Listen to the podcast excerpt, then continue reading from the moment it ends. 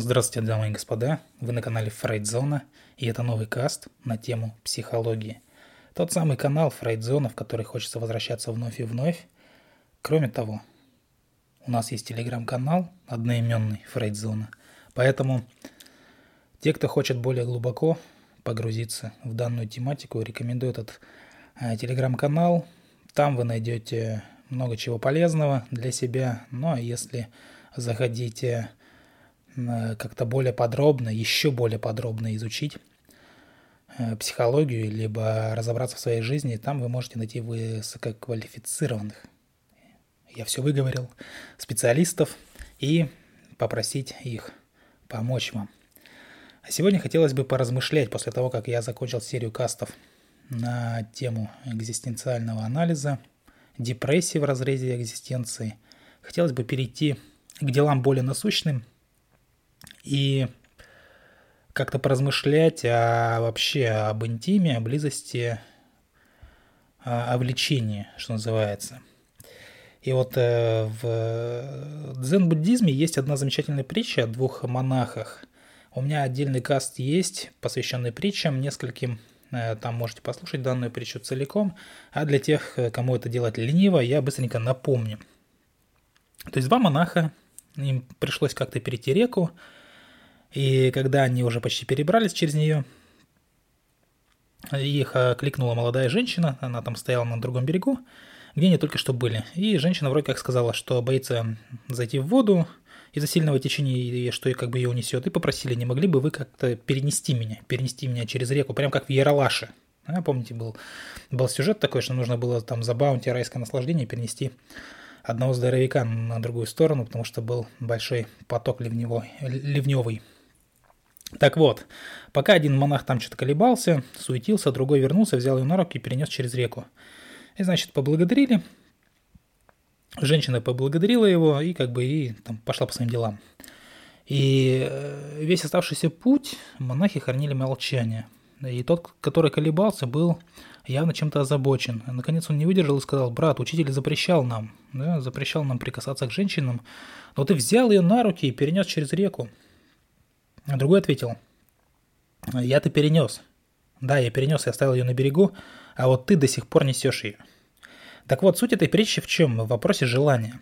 Что же есть желание? Почему оно возникает? Почему мы жаждем делать то, э, что делаем, а не жаждем что-то другое делать? И каковы последствия наших желаний? И как мы вообще справляемся со своими страстями? Или страстями, кому как удобнее. Сами по себе эти вопросы, казалось бы, просты. Зачем их расшифровывать? Зачем усложнять то, как бы чего усложнять-то вроде бы и не нужно – но одно дело как бы задавать эти вопросы, да, а другое дело отвечать на эти вопросы. Желание как вот песок сквозь пальцы. Оно вроде бы везде, всегда, а в руки толком и не дается. А опять же, что такое желание, да, если мы как-то немножко научно приблизимся к этому вопросу.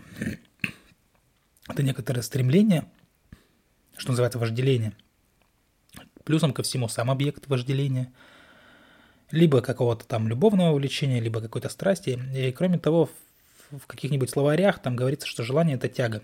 Тяга бывает непреодолимая тяга к чему-либо, что приносит удовлетворение, либо какое-то наслаждение, ну или сильнейшая потребность в чем-либо. И, как правило, постоянная или возникающая очень часто.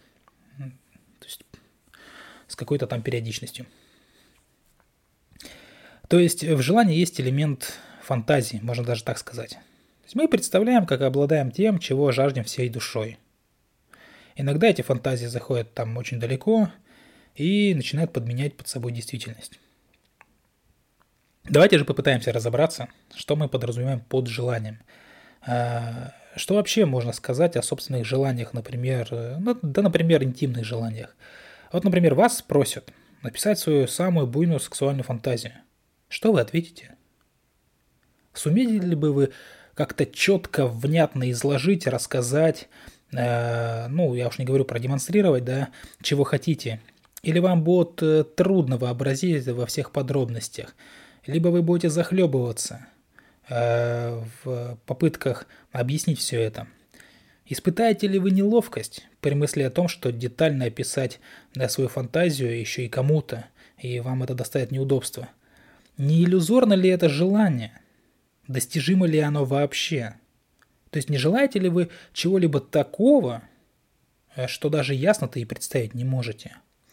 И вот это маленькое упражнение, можно расценить эти вопросы как маленькое упражнение, которое поможет вам понять, как трудно, а подчас даже невозможно – сформулировать и озвучить свои желания. Знаете, вот это как в историях или в анекдотах про исполнение желаний джинов или в каких-то кинофильмах. То есть люди что-то желают, а толком представить не могут, и в итоге получается совершенно другое. Да, есть такое даже выражение «бойся своих желаний», да, они могут начать исполняться. То есть человек даже толком-то и понять-то не понимает, а что же он хочет на самом деле. Еще один парадокс. Э, как только человек получает то, к чему так вот он стремился – объект желания, он, ну, это реальность такая. Этот объект желания, он просто перестает представлять для вас прежний интерес. Ты добился, уже как бы пофигу. Ну и ладно.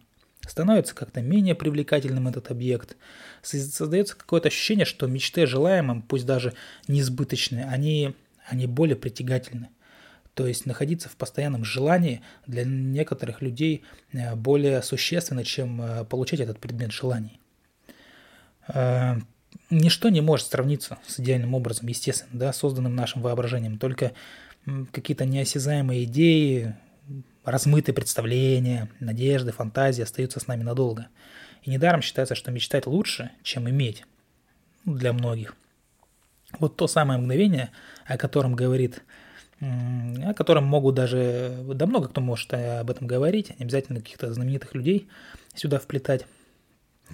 Э, когда мы находимся, в, когда, когда мы находимся, простите, когда мы находимся в шаге от исполнения мечты, не этот ли момент самый волнующий для нас?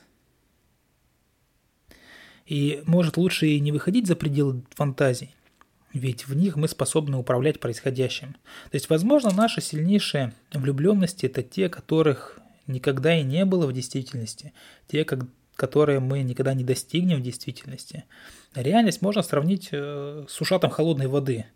То есть, где ты там мечтал, мечтал, мечтал, получил то, о чем мечтал, и тебя как холодной водой окатило. Э, так как э, мало общего-то она имеет с нашими представлениями о том, чего мы добиваемся. Потому что, знаете, зная, что в действительности нас ждет разочарование, мы можем вполне сознательно остаться в мире грез – то есть где-то там же желать на задворках, да, и понимать, что лучше бы этого и не достигать особо.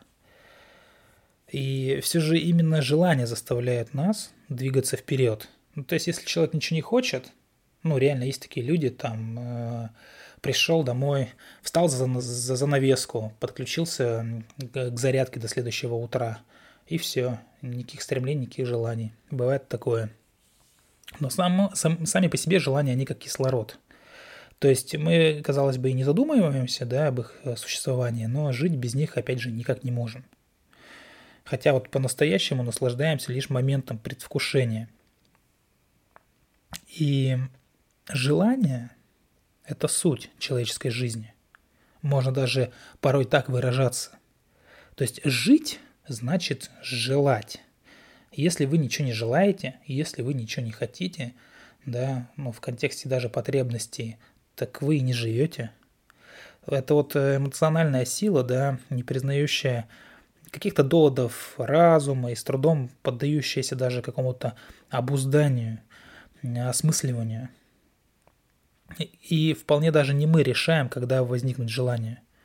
То есть не мы его выбираем, желание само как будто бы выбирает нас – Э, и лишь в последнее время, да, мы получили более или менее ясное, какое-то обоснованное, но в то же время с научной точки зрения представление о природе желаний.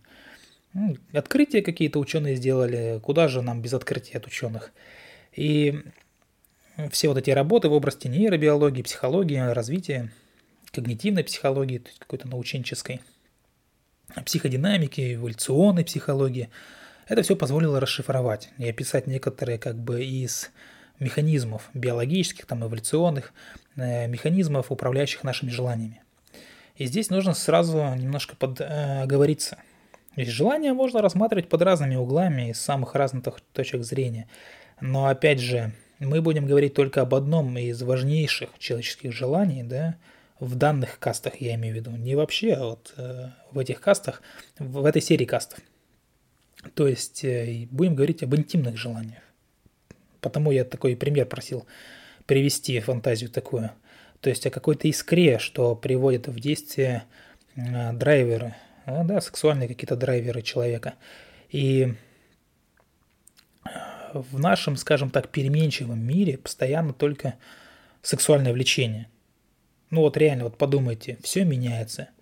Времена меняются, там одно приходит, второе уходит, как-то видоизменяется, усиливается, ухудшается, что-то уходит, что-то приходит. Но сексуальное желание, влечение, оно вообще реально никуда не девается. Оно было, есть и будет оставаться. Потому-то и тема эта важна. И небытие и бытие да, связывают не что иное, как система потребностей, в том числе и сексуальной направленности. Именно сексуальное влечение заставляет, ну, что называется, землю вращаться. Наверное, это, конечно, громко сказано. Многие из, из вас, кто слушает, скажут, ну и бред ты несешь. Все немного не иначе, но в сериях э, кастов, посвященных именно этому, э, будем считать это за правду. Также можно добавить, что будем говорить, естественно, о каких-то гетеросексуальных отношениях.